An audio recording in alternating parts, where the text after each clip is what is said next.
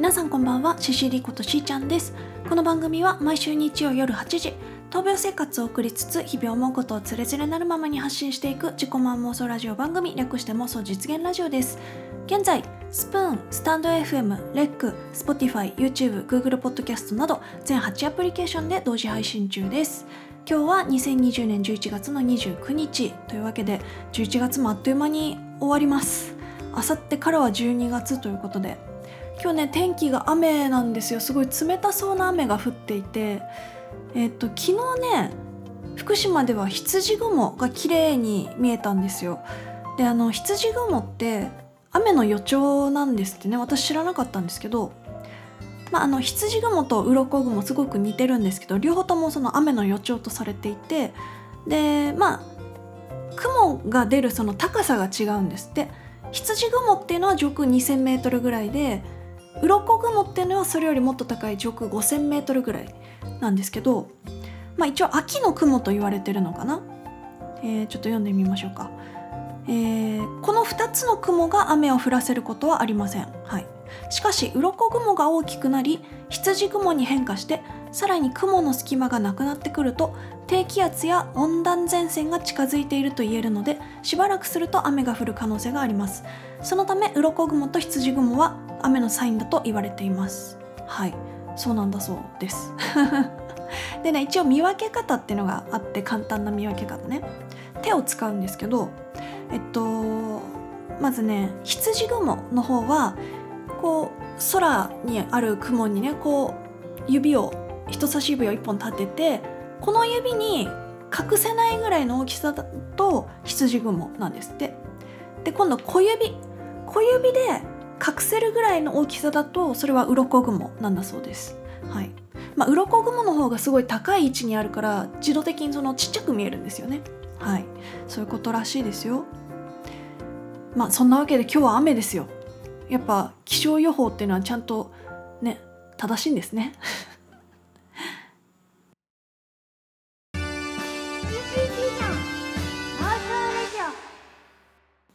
はいというわけで今日お話ししたいのはですねまあ最近あったことつれづれなるままにって感じの話になると思うんですが今週ね珍しくあの外食してきました。えっとはま寿司。お寿司屋さんね行ってきたんですよ。あのー、まあ今までね23ヶ月に1回お寿司かお蕎麦か食べ行くみたいな頻度ではあったんですけど今回久々でしたね。であのうちねだいたい家族3人でそのお寿司食べ行くんですけどその時ねお会計がね2500円以上になることってないかな。お寿司がねだいたい父と母が67皿ぐらい食べて私が34皿ぐらいででプラスなんかデザートを頼んだりとかまああのちっちゃいラーメンとかあるじゃないですか。そういうはま寿司とかって。そういうちっちゃいラーメン頼んでみたりとかポテト頼んでみたりとか唐揚げとか軟骨とか。まあそんな感じで結局お会計が2500円超えることはあんまりないという。いやー3人でねあんだけ好きなだけ食べてね2500円いかないぐらいっていうのはだいぶねコストパフォーマンスがいいんじゃないかなと 思います。うち年に1回か2回ぐらいその美味しいうなぎを食べ行くみたいなことがあるんですけどうな重って高いやつって30004000円ぐらいとかするじゃないですか。一つ。あれ考えるとやっぱうなぎって高いよね。あのはま寿司とかラーメン屋さんとかっていうのは安くて美味しいものが食べれるからいいですよね。ただねその日の夜うちの父がちょっと具合悪くなっちゃってまああの大きい手術をねここ何年かでその腸の手術と胃の手術とやってるからあのまあ、その手術の後遺症的な部分でね消化するのにだいぶパワーがいるというか、まあ、あの食べ過ぎると結構大変だったりするんですけど言ってもねそんな食べ過ぎてもなかったと思うんですけど、まあ、ちょっと調子崩すことが多いので心配ではあるんですが、えー、その翌日今度私が具合悪くなっちゃって。で一瞬あれなんかお寿司に当たったとかそういうことじゃないよねって思ったんですけどお腹壊すとかじゃなかったんですよ。私の場合はなんかねおかんがしたんですよ。あのその日仕事があって仕事中はうっすら汗かくぐらいなんか暑かったんですよ。暑いなと思ってでその汗が冷えてあれなんかちょっと寒いなって。でなんだろう体がブワって熱くなったりブワって寒くなったりこれはおかんなんではなかろうかと。熱が出る前の感じなのかしらと思って、えー、とその日はね夜シャワーも休んでもう7時半ぐらいには寝たんですよ。でしたらね翌日全然ケロッと起きれたんですけどあのー、朝シャワーを浴びたんですよ。前の日お風呂休んだから。朝シャワー浴びた時にあの前の晩に張ったお湯あのお風呂に張ってあるお湯をちょっとこう膝にかけてみたんです最初。したらまだあったかくてあなんだ昨日入れたお風呂でも結構翌朝まであったかいもんなんだなと思ってザバーって体にかけてでその後熱いシャワーを浴びたんですよ。で熱いシャワー浴び終わった後にもう一回そのお風呂に張ってあるお湯をちょっと膝にバッかけてみたら冷たいんですよ。だからあれ？と思って。あのー、熱いシャワー浴びる前は本当に体が冷えてたんだろうなと思って。その何ていうの？ぬるくなった冷えたお湯でもあったかいって感じるぐらい私の体は冷えていたようで。でねなんか私がこうなら多分他にもそういう人多いんだろうなと思って。やっぱぐっと寒くなってきてるからいつの間にか体が冷えてるってこと結構あると思うんですよね。だからまああったかいお風呂入るとかあのあったかいものを食べたり飲んだりするとか夜寝る時にお布団1枚多くかけるとかした方がいいんだろうなと。私もねそのおかんがした日の次の日ぐらいにあの布団あったかいのもう1枚かけなって言われたんですけど重い布団かぶるの嫌いでだいたいその薄い毛布と羽毛布団だけでいつも寝てるんですけど私私の部屋はねその暖房かけるとすぐあったかくなるから大丈夫だとは思っていたんですけどなんだかんだ夜寝る時ってそのタイマーとかで暖房切っちゃうから朝になると部屋は冷えてるんですよ。でそうなった時にやっぱお布団もう一枚かぶっといた方がいいのかなとか思ってあの はいというわけで今夜あたりねもう一枚お布団出してちゃんとかぶって寝ようかと思っております。はい。そんなもんかな。あとね最近あったことっていうとなんだろう。キングダムを見始まっております。キングダム知ってますか？皆さん。あの中国の真の始皇帝の話ですね。えっとまあ漫画が原作でそれがアニメ化されて結構何年か前にアニメ化されてシーズン12はもう終わってて今3の途中まで今現在放送されてるみたいなんですけどまあ Amazon プライムで123全部見れるからとりあえず1見終わって今2の途中まで来てるんですけどあのー、最初はねその「キングダム」っていう漫画アニメの絵があんまり好みではなかったんですよあんまり好きじゃなかったんだけど見てくうちに見慣れてくのもあったし話もね結構胸熱なんですよね。あのその真の下僕だった少年が天下の大将軍を夢見てこう武勲を立てていくみたいな話なんですけど結構胸熱。あのね何回か泣きました。シーズン1から2にかけて。うん。でまだまだねどうなっていくのかなっていうのをこう見るのが楽しみなんですけどあの先週ね成平の話をしたと思うんですけど有原の成平ね小説「伊勢物語の」えっ、ー、と小説じゃないか。あれは歌物語か。伊勢物語の、えー、モデルとなったとされる有原の成平の一代記の小説が今あってうちにねで今読んでる途中なんですけどその成平といいあのキングダムといい最近なんか歴史に興味があるみたいで どうやら。でそのキングダムもねなんかなんとなく見始まったんですけどやっぱ真の始皇帝の話だからその辺の中国史とかもちょっとこう軽くね検索したりとかして見てるんですけどあの日本の縄文時代弥生時代の頃弥生ぐらいの頃かな中国の真の時代って。なんかさイメージなんですけど縄文時代ってなんかうほうほな感じしません？人間が。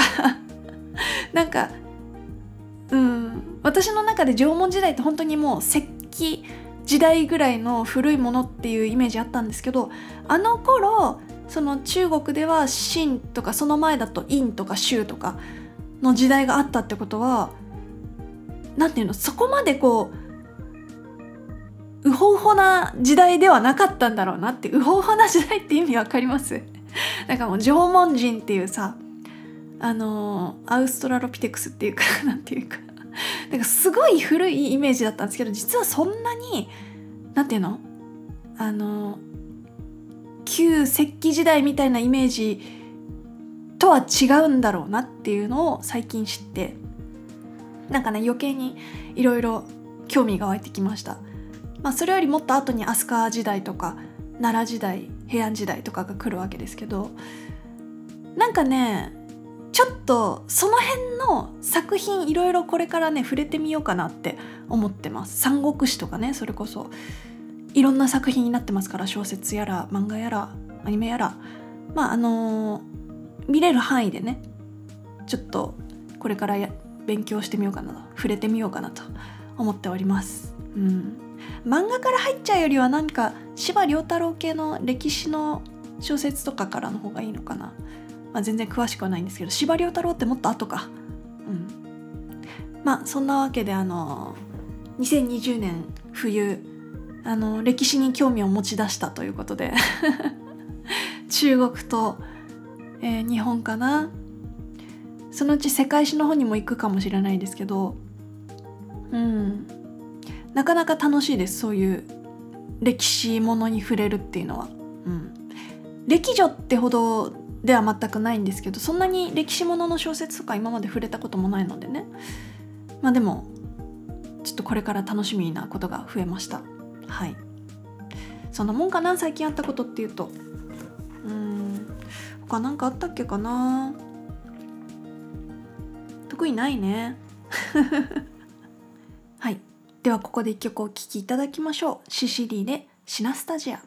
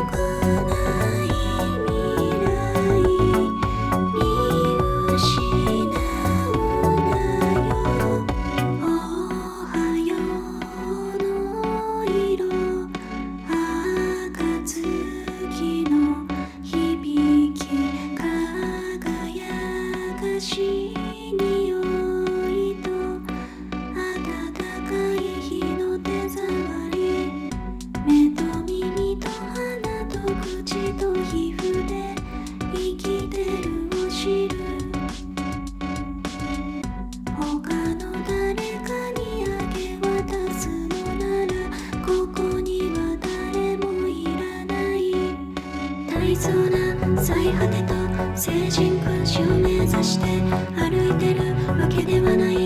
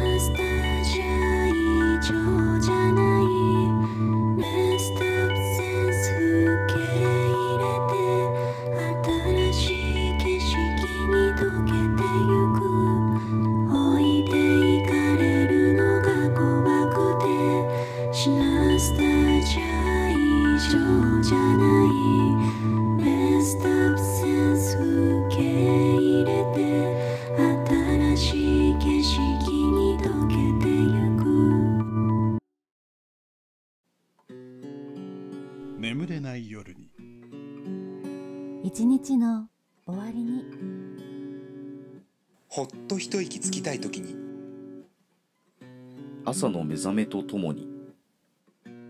時にはあなたを眠りに誘い時にはあなたを勇気づけ時にはあなたが笑顔になるように。極上の癒しの時間をあなたに。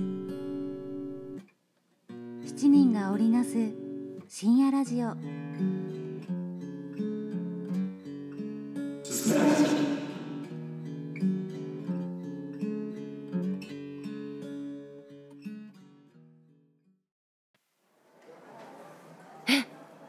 れ全部食べていいの ?CCD の妄想ラジオ。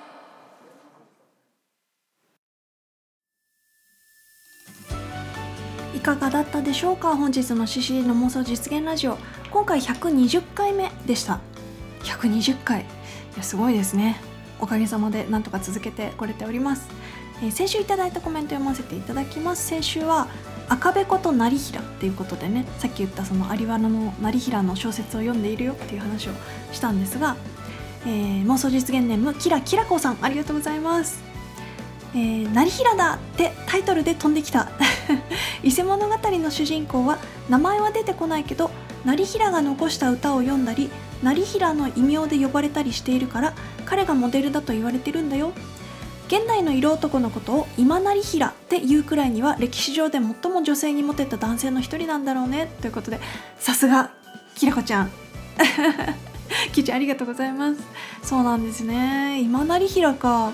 初めて聞いたけどあのよく考えたら光源氏ってそのモテ男とは言われてるけどあれはねその物語の中の人物だから本当の生きてた歴史上の人物としてそのモテ男っていうとその有原の成平なんでしょうねきっと。うーん。どんな人だったのやら。なんかちょっと漫画で読んでみたくなりますね。はいありがとうございます。続きまして妄想実現ネーム桜島翔さん。ありがとうございます。自分の曲名間違えるくらいには不安定なことが伝わりました。わら 久しぶりにスプーンで聞いています。この番組だけ YouTube 勢な私ということで翔さんありがとうございます。YouTube 見てくださってたんですね。あのーそう先週はあのー気分がちょっと乗らないみたいなことを言ってて。でもあの休んじゃうの嫌だからなんとか今収録してますみたいなことを言ってたんですけど今日はね元気です先週よりは。まあ天気はあんまり良くないけど先週は何だろうね。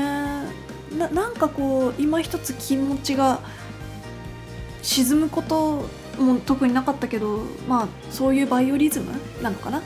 はい。そうだね。曲名間違えましたね。先週は「ビコ大名」を流したんですけどブロッサムシップって言いましたっけ？なんか B で始まる曲だからね。なんか間違えちゃいました。はい。そうだ。新曲もさ今なんとか作りたいとは思ってるんですけど歌入れがねなかなかできない。歌詞はいくつかあるんですけど。まあだから本当はねクリスマスぐらいに3枚目のアルバム出せればと思ってたんですけどちょっとねクリスマスまでにはちょっと難しそうかな。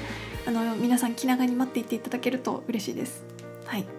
それから先週ねスプーンを投げてくれたぽいぽいさんキラキラ子さんありがとうございます。YouTube の方にも、えー、勝谷先生からコメントありがとうございました。ここまでのお相手はシシリコとしーちゃんでした。またね。